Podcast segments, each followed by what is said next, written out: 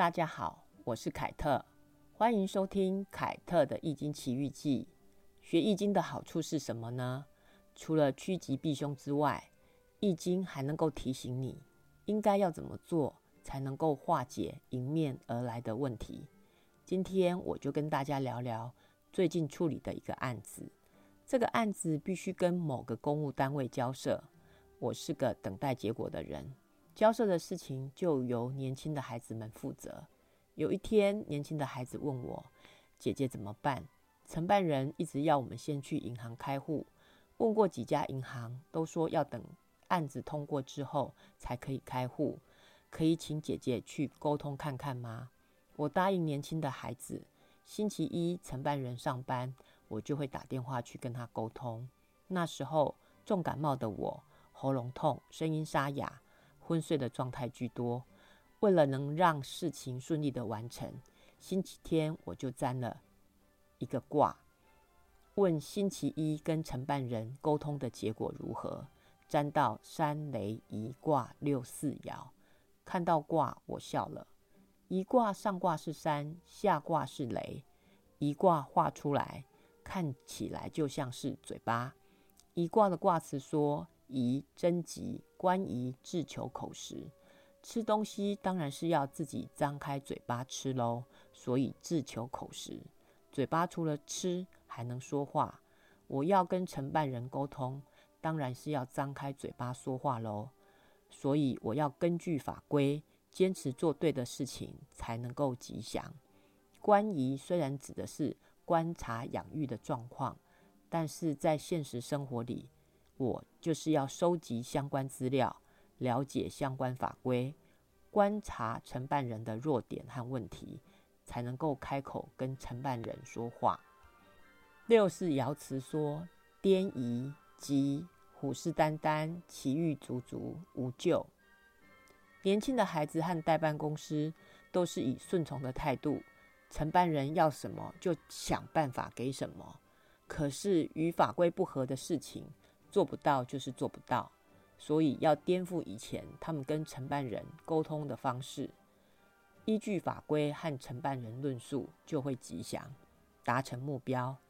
电话里面没办法看到我虎视眈眈、势在必得的眼神，所以在语气里，我要依法论法，展现就是要谈成这件事情的企图心。所以我事先跟其他局处处理同样业务的承办人。咨询他们的处理流程之后，打电话给负责我们业务的承办人。我用着沙哑的鸭子声音，开始跟承办人一番法规论战。后来承办人说要我去找国家最大的关谷银行——台湾银行询问，我就想到发起人说的一句话：一件事不断重复做，最后就会是赢家。于是。我就是做给承办人看，打电话到台湾银行去，真是天助我也。台湾银行的乡里直接告诉我，没通过就开户是违法的。他也愿意让承办人找他沟通，所以他们两照沟通过之后，承办人又说要发文请示经管会，公文一来一往，不知道要花多少时间。等他们得到经管会的事宜。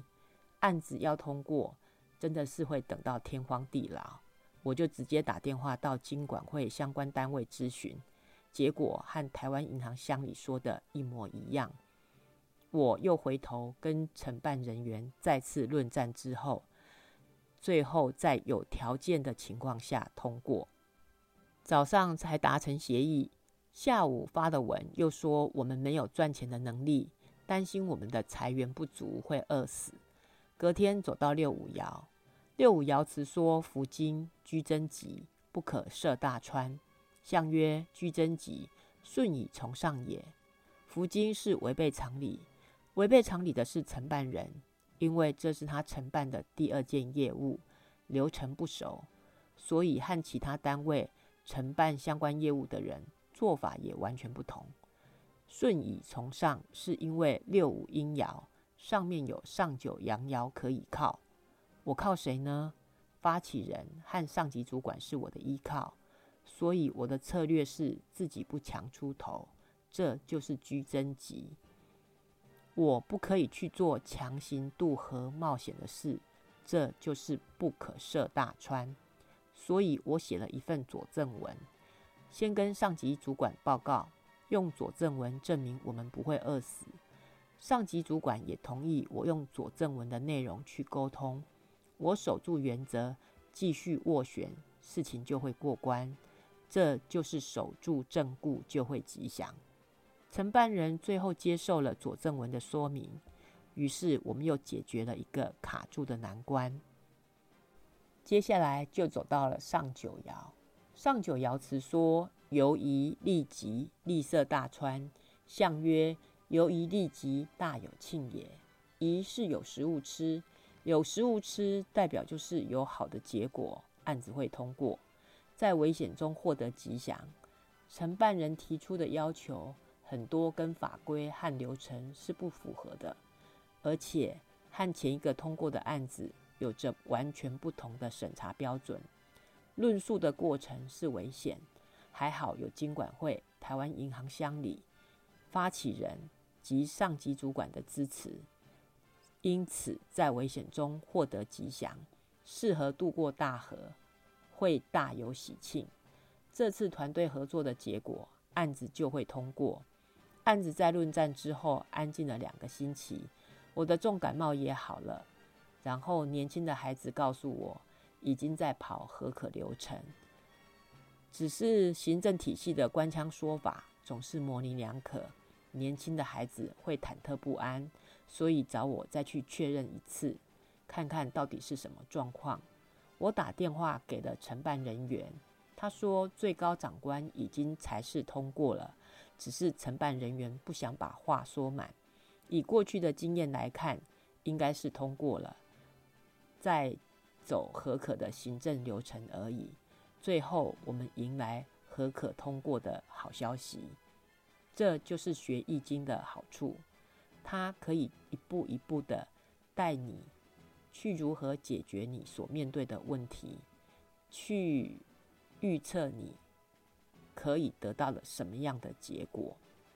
下一集凯特就来跟大家说说简单又实用的数字卦。凯特的易经奇遇记，下次见喽，拜拜。